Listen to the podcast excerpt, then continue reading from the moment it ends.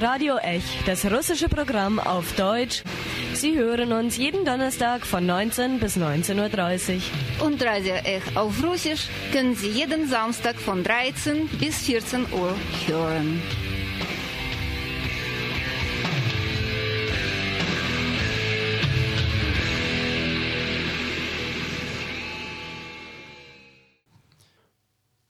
Guten Abend, liebe Radiohörerinnen und Radiohörer. Im Studio ist Dimitri und unsere Sendung zum Weltfrauentag möchte ich gleich mit einer Ankündigung beginnen. Und zwar am Samstag in einer Woche, also am 17. März, tritt die legendäre oder teilweise auch wieder willen legendäre russische Politbankband Pussy Riot mit ihrer Bühnenshow Riot Days in Freiburg auf. Und der Auftritt ist, wie gesagt, am Samstag, den 17. März und zwar im E-Werk um 20 Uhr. Und zur Feier des Tages äh, liefern Pussy Riot dann auch gleich den Soundtrack zur heutigen Sendung. Aber noch sind sie ja nicht in Freiburg und wir können leider noch nicht mit einem brandneuen Interview mit ihnen aufwarten. Aber radikale Frauen haben in Russland ja eine lange Tradition. Sie waren seit den Anfängen der russischen revolutionären Bewegung in der zweiten Hälfte des 19. Jahrhunderts nicht nur dabei, sondern auch sozusagen an vorderster Front und auch in leitenden Funktionen. Und darüber möchte ich heute mit Stefan Ringliesbacher sprechen, dem Autor des Buches Leben für die Sache, Vera Figner, Vera Sasulic und das radikale Milieu im späten Zarenreich und zahlreiche andere Artikel über die Rolle der Frauen in der damaligen russischen revolutionären Bewegung. Hallo Stefan. Guten Abend. Also, lass uns zunächst klären, wie die russische revolutionäre Bewegung in der zweiten Hälfte des 19. Jahrhunderts entsteht. Wo kommt sie eigentlich her und was machen dort die Frauen? Also wir haben es hier noch mit einem, einer sich formierenden Bewegung zu tun. Also äh, es ist äh, etwas, das damals im Russischen Reich, sagen wir in den 1850er, 60er Jahre, äh, noch Neuland ist. Wir haben ein Regime, das zunächst Reformen offen gegenüber ist, also das von Alexander II. Er will das Reich nach dem Krieg komplett umstellen. Es werden zunächst beschlossen, ja, es sollen mehr Leute studieren, also die Universitäten werden geöffnet. Das heißt noch nicht äh, für die Massen, aber anstatt ähm, 1000 Leute im, im Jahr können dann 10.000 Leute studieren.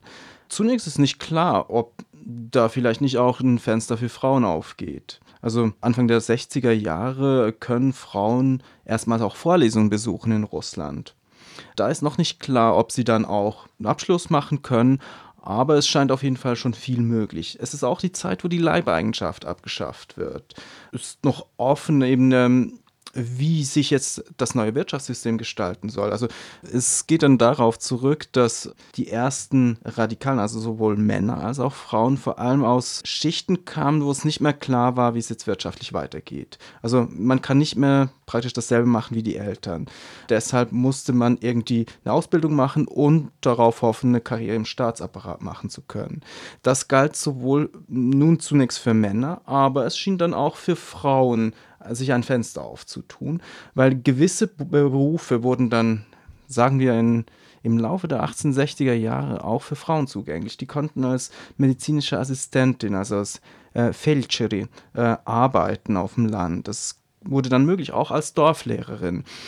Und das ähm, war dann auch eine berufliche Perspektive. Nun, um wieder eigentlich auf die revolutionäre Bewegung zurückzukommen. Das sind dann praktisch heranwachsende junge Menschen, die nach neuen Formen des Zusammenlebens gesucht haben. Also das wie bisher geht nicht mehr, wird auch kritisiert in der Literatur. Also es ist äh, eine Zeit im Umbruch, wo eben auch experimentiert wird mit neuen Lebensformen, mit neuen Familienformen mit neuen Formen des Zusammenlebens, also in Gemeinschaftswohnungen. Ähm, wir würden es heute als WGs bezeichnen. Damals wird erstmals damit experimentiert. Und eben, das ist dann auch eigentlich so einer der Kristallisationskerne, wo sich eine neue radikale Bewegung herausbildet. Und das kommt nun, weil eben das Regime von Alexander II. ab Mitte der 1860er Jahre wieder etwas repressiver wird. Aus der Sicht des Regimes läuft da etwas aus dem Ruder. Wenn zum Beispiel Frauen an Demonstrationen teilnehmen, dann ist das schockierend für die Regimevertreter. Oder äh, sagen wir auch, 1866 kommt es zu einem Attentat auf Alexander II. Das ist dann das Warnsignal fürs Regime. Da wird dann plötzlich die repressive Schraube angezogen. Es wird Jagd gemacht auf sogenannte Nihilisten in St. Petersburg. Also die Leute, die bisher sich offen zeigen konnten, auch ihre neue Lebensform offen präsentieren konnten, müssen sich zurückziehen. Sei es ins Privatleben, sei es in den Untergrund. Und das ist dann eigentlich einer der Kristallisationskerne für ein neues radikales Milieu, das sich herausbildet im späten Zarenreich und das sich bis 1917 nicht mehr auflösen wird.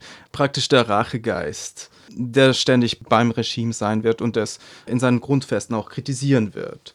Nun, die Ideologie dieser Radikalen ist äh, zunächst nicht unbedingt klar.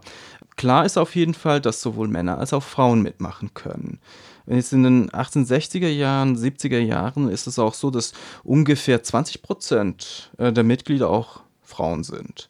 Dieses Milieu ist offen eigentlich für alle, also sei es jetzt ungeachtet des Geschlechts oder der sozialen Herkunft. Grundsätzlich können dort eigentlich Adlige mitmachen, Stadtbürger, also sogenannte Mischanie, Priestersöhne, Leute aus der Kaufmannschaft oder auch Bauern. Also von Bauern hat es eigentlich fast niemand, aber grundsätzlich ist es ein Milieu, das dafür offen wäre. Mhm. Jetzt zu Beginn eben in diesen kleinen kleinräumigen Strukturen können eigentlich Frauen mitmachen. Sie, wenn man dann von hierarchischen Strukturen reden kann, äh, sie sind durchaus auch bei den leitenden Funktionen zu finden. Etwa wie Safia Pirovskaya. Äh, sie kommt aus dem Hochadel, ist dann beim sogenannten äh, Zirkel der Tschaikowski in St. Petersburg sehr aktiv. Die Gruppe ist dann auch beteiligt mit diesem sogenannten Gang ins Volk, also als die Radikalen ausschwärmen aufs Land und versuchen, so eine Revolution anzustacheln. Und diese Sofia Perowska, sie wird dann im Verlauf dieses Gangs ins Volk verhaftet und vor Gericht gestellt. Ihr gelingt es aber dann, in einer Nacht- und Nebelaktion der Polizei zu entkommen während eines Gefangenentransports. Und äh, dadurch erlangt sie dann auch einen gewissen Ruhm im radikalen Milieu. Naja, und ähm, wir haben zunächst äh, eigentlich Gruppen, die versuchen, gesellschaftlich etwas zu organisieren. Also versuchen, äh, die Leute zu mobilisieren, sei es in den Städten, aber vor allem auf dem Land, weil man überzeugt ist, also im Zarenreich gibt es an und für sich bei den Bauern keine Vorstellung von Privateigentum. Also alles wird von der Gemeinschaft der Abschirner organisiert und man liest dann auch die frühsozialistischen Schriften aus dem Westen, wo eben gesagt wird, ja, Sozialismus ist eine Gesellschaftsform ohne Privateigentum, zum Beispiel ein Land. Jetzt die russischen Radikalen sagen sich, ja, eigentlich haben wir das in Russland schon. Wir müssten nur praktisch mit dieser Gesellschaft jetzt vom Feudalismus in den Sozialismus springen. Also in einem äh, revolutionären Effort, so denken sie, wäre das möglich, eine ja. Transformation ohne praktisch eine kapitalistische Entwicklung durchzumachen. Und dafür kämpfen sie auch. Sie sehen jedoch im Regime eigentlich das Haupthindernis. Wenn das autoritäre, absolutistische Regime nicht wäre, wenn es den Zar nicht gäbe, dann könnte sich eigentlich Russland ganz frei entwickeln und zum ersten sozialistischen Staat in der Welt werden. Nur, ähm, wie will man das ändern? Zunächst versucht man eben äh, eine Revolution auf dem Land anzustacheln, gelingt dann nicht. Und deshalb äh, radikalisieren sich einige Gruppierungen weiter und entschließen sich, gegen das Regime selbst zu schlagen. Also Attentate zu verüben und das Regime so zu destabilisieren und letztlich zu stürzen. Es geht von dem Gedanken aus, wenn wir einfach den Zahn umbringen, äh, dann bricht alles zusammen. Aber was ich dann jetzt auch noch sagen wollte, wenn es um Frauen geht, die waren dann auch eigentlich an vorderster Front dabei, als es darum ging, Propaganda in den Dörfern zu machen, aber auch äh, im Ausland. Also einige der Leute, die die Vorlesungen besucht haben, äh, Anfang der 60er Jahre, also Frauen, die dann später wieder von der Uni ausgeschlossen wurden, haben sich entschlossen, ja, versuchen wir es halt im Ausland. Und unter anderem in Paris, aber auch an Schweizer Universitäten wurden dann auf Ersuchen hin diese Russin zum Studium zugelassen. Damit haben sie unabsichtlich eigentlich ähm, damit begonnen, äh, dass Frauen Zugang zu westlichen Universitäten bekommen. Weil vorher ja. gab es eigentlich die Möglichkeit für Frauen im Westen zu studieren, so nicht. Eigentlich erst ähm, äh, mit diesem, dieser Wanderung von reichen Russinnen nach Westen wurde da ein Fenster aufgestoßen, weil von selbst ist im Westen niemand draufgekommen. Aber das Geld macht alles möglich. Ja, ja. Also man muss dann schon sehen, viele der frühen russischen Radikalen, äh, die kamen aus einem relativ wohlhabenden Elternhaus. Also nicht unbedingt von den Superreichen, aber äh, es war ein gewisser Wohlstand da, der unter anderem dafür gesorgt hat, dass die Leute im Ausland studieren können. Gleichzeitig im Westen haben sich dann einige der Studierenden, darunter eben auch ähm, Großteil der Frauen, äh, radikalisiert. Eben abgeschlossen in der engen russischen Gemeinde, sagen wir in Bern, Zürich oder Paris, konnten sie dann eben Dinge diskutieren, die in Russland bis dahin ungehört waren. Es gab ja immer noch eine Pressezensur in Russland, die fiel dann natürlich weg im Westen. Dort konnten in russischen Druckereien eigentlich alle Schriften erscheinen, die Perspektiven aufzeigten, wie eine zukünftige Gesellschaft in Russland aussehen könnte, wenn nur dieses Regime nicht wäre. Dann machen wir an dieser Stelle eine kurze Pause und melden uns gleich wieder zurück.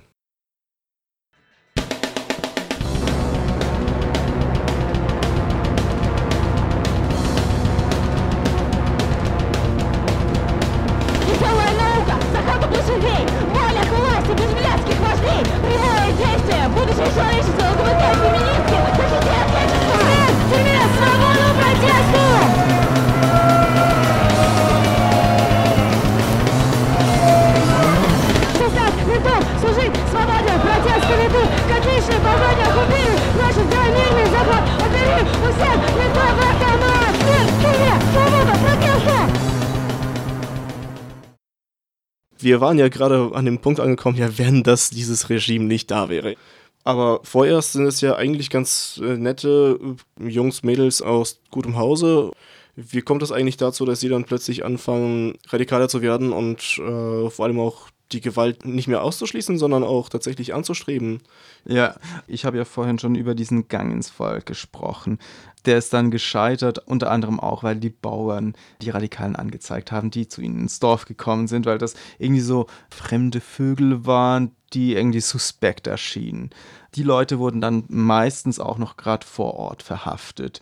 Es wurden aber dann äh, zu der Zeit 1873, 74, 75 relativ viele Leute verhaftet, sodass das Regime entschlossen hat, ähm, ja, einen Sammelprozess anzustreben gegen diese Organisatoren. Also es wurde dann zu diesem Megaprozess, der später als Prozess der 193 in die Geschichtsbücher eingegangen ist. Jetzt, äh, es gab mehrere dieser sogenannten Schauprozesse, aber es waren dann nicht Schauprozesse im äh, stalinschen Sinn, wo praktisch alles durchgecastet war und ähm, die äh, Angeklagten auch gefoltert wurden, so lange, bis sie dann die gewünschte Rolle gespielt haben. Nein, es war das Zarenregime, das Rücksicht auf gewisse Prozessformalia genommen hat. Also es wollte sich da auch als Rechtsstaat darstellen. Also so, dass die Angeklagten letztlich äh, den Gerichtsprozess als ähm, Propagandaplattform für die eigenen Angelegenheiten nutzen konnten. Also es war dann eigentlich ein weiterer Schritt in der Konfrontation zwischen Regime und äh, radikaler Opposition. Frauen haben da auch an vorderster Front mitgewirkt. Zum Beispiel äh, Jekaterina Breschko-Breschkowskaja äh, hat äh, bei dem Prozess der 193 eine Brandrede gehalten und ist dadurch ähm, auch in Erinnerung geblieben. Also ihre Rede kursierte dann sowohl im radikalen Milieu als auch in der kritischen Intelligenz in Russland. Sie wurde zu einer Heldin der Bewegung, neben anderen natürlich. Aber sie galt dann als eben überzeugte radikale Frau, die bis zum letzten für ihre Ideen einsteht. Was geschah dann? Es gab dann einen Vorfall 1877. Der Kommandant äh, von St. Petersburg, Stadtkommandant, auch Leiter der Polizei und der Gefängnisse, hat eine Inspektion gemacht in einem Untersuchungsgefängnis. Dabei ist es zu einem Vorfall gekommen mit einem politischen Gefangenen, also einem jungen Radikalen. Äh, darauf hat den der Stadtkommandant Fjodor Trepow äh, diesen politischen Gefangenen auspeitschen lassen. Äh, das wurde in, von den Radikalen nun als wirklich erniedrigender Akt gegenüber diesen politischen Gefangenen gesehen. Das eigentlich nach einer Racheaktion schrie. Und aus diesem Grund haben sich äh, dann eigentlich zwei junge Frauen zusammengefunden. Vera Sasulic und ihre Freundin Maria Kalienkina haben sich dann entschieden, ähm, ein Attentat auf diesen Fjodor Trepow zu verüben. Dabei hat die eine äh, mal das äh, Terrain erkundet, weil dieser Fjodor Trepow hat ähm, regelmäßig Bittsteller empfangen in seinem Haus. Und das haben die beiden dann als Gelegenheit gesehen, sich in sein Haus einzuschleichen und ein Pistolenattentat zu verüben. Also die Maria Kalienkina hat vorerkundet, ob es möglich ist, mit so einem oder mit einem bestimmten Bittgesuch reinzukommen. Und dann, äh, zwei Wochen später, hat es die Vera Sasulic erneut gemacht, dasselbe Bittgesuch verwendet. Deshalb ist später auch rausgekommen, dass sie es zusammen geplant haben übrigens. Ja. Und äh, sie hat dann dabei in ihrem Überwurf einen Revolver versteckt ähm, und nachdem der Fyodor Trepov ähm, sich vor den Bittstellern aufgebaut hat, von der Sasulic das Bittgesuch entgegengenommen hat, hat sie dann äh, den Revolver genommen, unter dem Unterhang und durchgeschossen und den Trepov auf seiner Seite erwischt. Der Stadtkommandant wurde davon verwundet, ist aber nicht gestorben. Also er hat das Attentat schwer verletzt überlebt. Aber zu dieser Zeit war das eine Sensation. Eine Frau, eine unbekannte Frau, hat aus politischen Motiven auf einen Staatsfunktionären geschossen.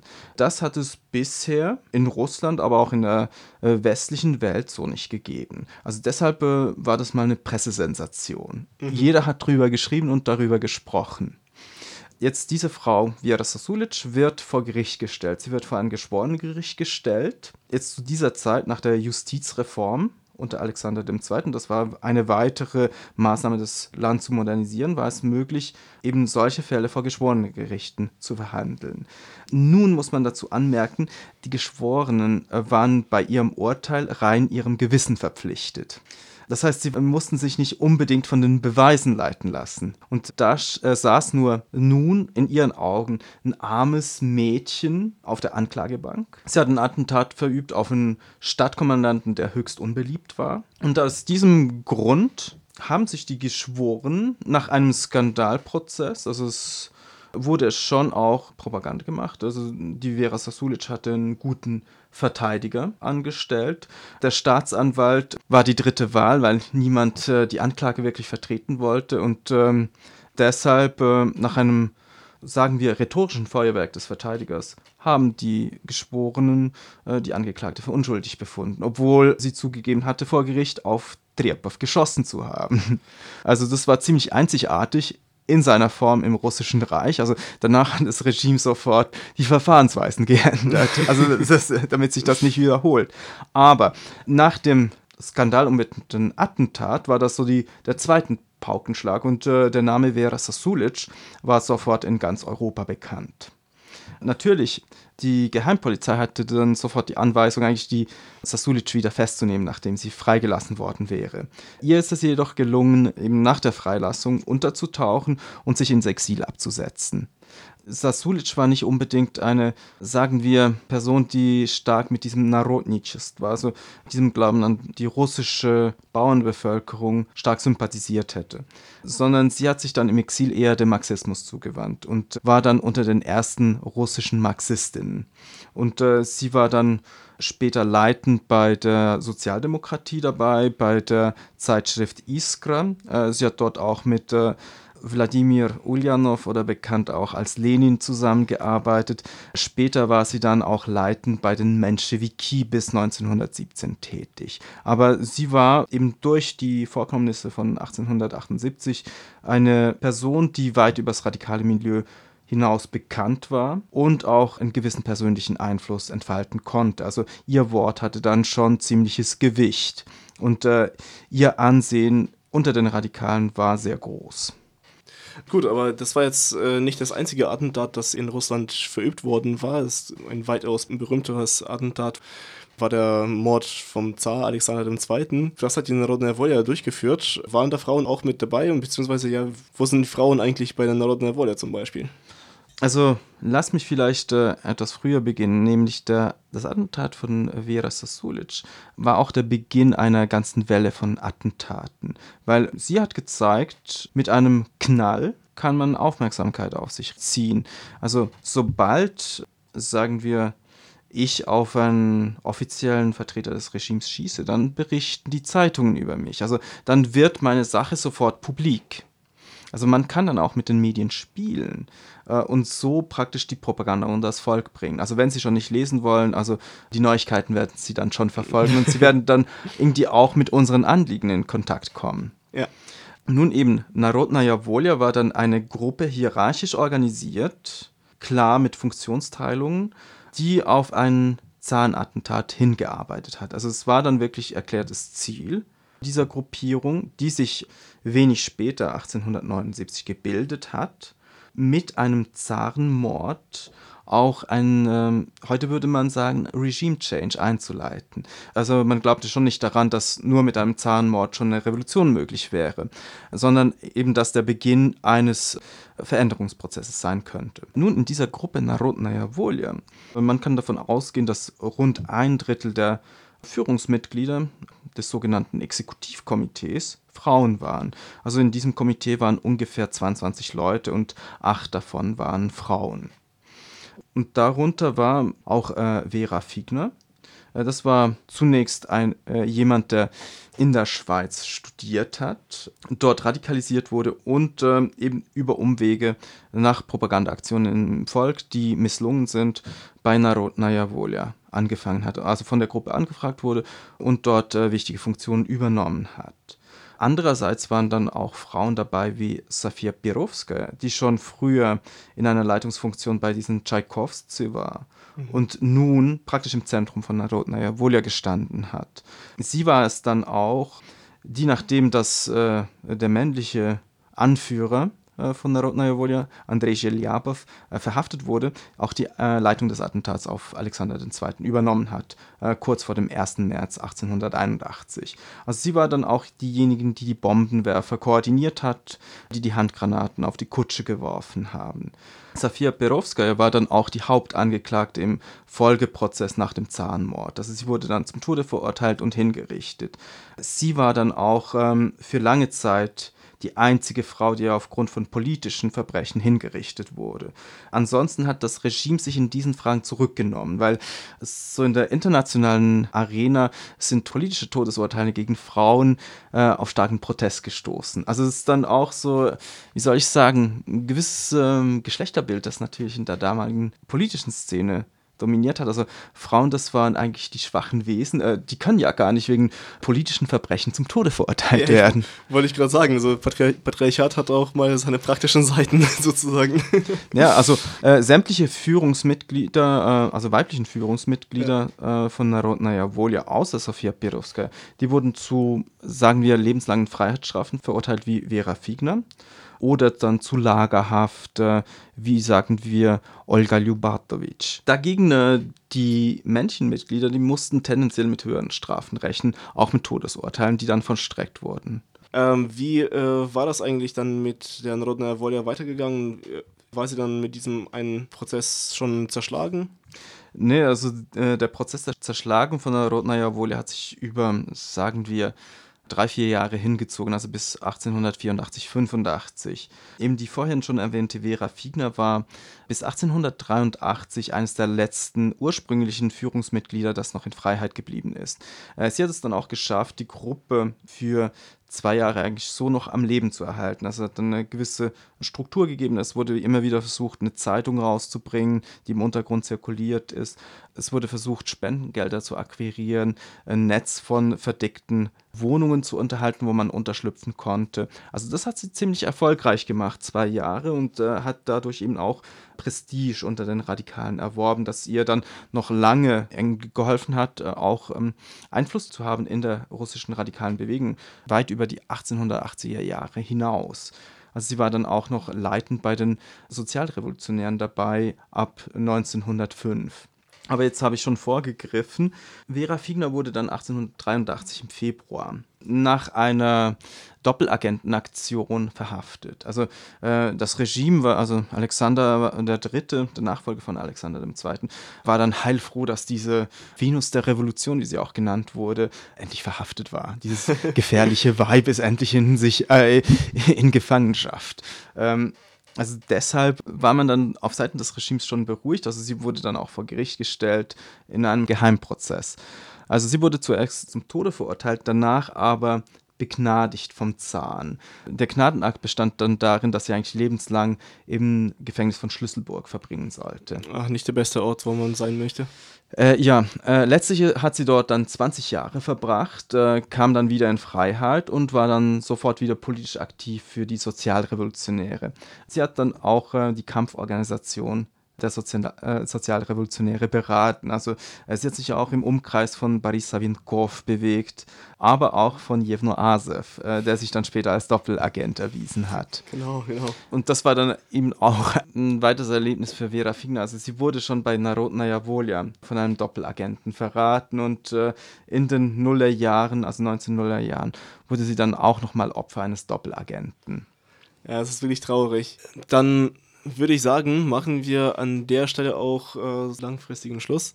Denn äh, in einer halben Stunde kann man natürlich nicht die gesamte Rolle der Frauen in der russischen revolutionären Bewegung besprechen. Wollten wir auch nicht unbedingt, sondern eigentlich, äh, was ich wirklich interessant fand, war, dass wir hier eigentlich äh, noch von Anfängen sprechen, von einer Bewegung, wo Frauen sehr, sehr aktiv mit dabei sind, wo sie auch sehr prominent dabei sind aber der Punkt ist, es ist halt äh, wirklich eine revolutionäre Bewegung, die sich noch nicht sozusagen so als Frauenbewegung begreift, wo die Frauen halt eben sich sozusagen für Frauenrechte interessieren, sondern wirklich noch im Großen aktiv sind.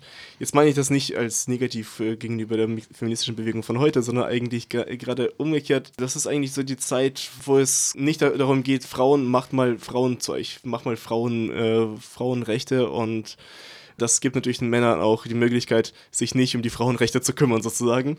Das mhm. wirklich so eine Lobbyarbeit zu begreifen, sondern hier ist es tatsächlich, alle arbeiten letztlich für gemeinsame Visionen, für gemeinsame Zukunft. Mhm. Und Frauen übernehmen da furchtbar männliche Aufgaben aus damaliger Sicht, wie gesagt. Was gibt es äh, härteres als eben Zarenmorden derzeit? Das ist ist eigentlich unter der Leitung einer Frau äh, möglich geworden und die Organisation ist danach eigentlich weiterhin dank einer Frau eben noch am Leben geblieben. Ich bedanke mich dafür, dass du heute da warst, dass du äh, mit uns über die weibliche Seite der Anfänge der russischen revolutionären Bewegung gesprochen hast. Und damit verabschieden wir uns. Im Studio war heute Dimitri und mit mir war heute Stefan Riedelsbacher. Wiederschauen.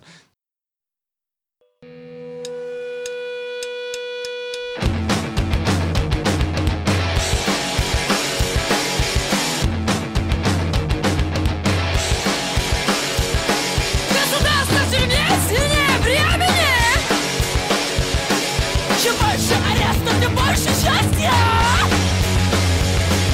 А каждый арест с любовью к сексисту!